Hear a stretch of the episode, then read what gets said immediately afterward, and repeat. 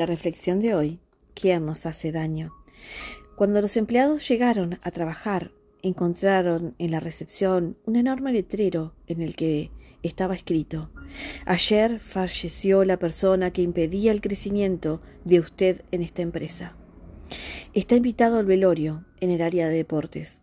Al comienzo, todos se entristecieron por la muerte de uno de sus compañeros, pero después comenzaron a sentir curiosidad por saber quién era el que estaba impidiendo el crecimiento de sus compañeros y la empresa.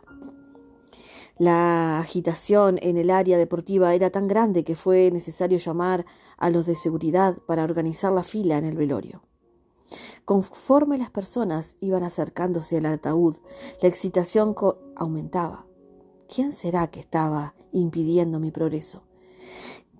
Qué bueno que el infeliz murió. Uno a uno, los empleados agitados se aproximaron al ataúd, miraban al difunto y tragaban seco. Se quedaban unos minutos en el más absoluto silencio, como si les hubieran tocado lo más profundo del alma. Pues bien, en el fondo del ataúd había un espejo. Cada uno se veía a sí mismo en el siguiente letrero. Solo existe una persona capaz de limitar tu crecimiento. Tú mismo. Tú eres la única persona que puede hacer una revolución en tu vida. Tú eres la única persona que puede perjudicar tu vida y tú eres la única persona que se puede ayudar a sí mismo. Tu vida no cambia. Cuando cambia tu jefe, cuando tus amigos cambian, cuando tus padres cambian, cuando tu pareja cambia. Tu vida cambia cuando tú cambias. Eres el único o única responsable por ello.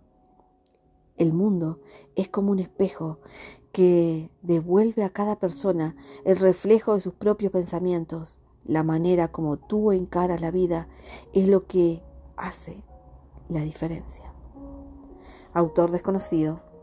Espero les haya gustado.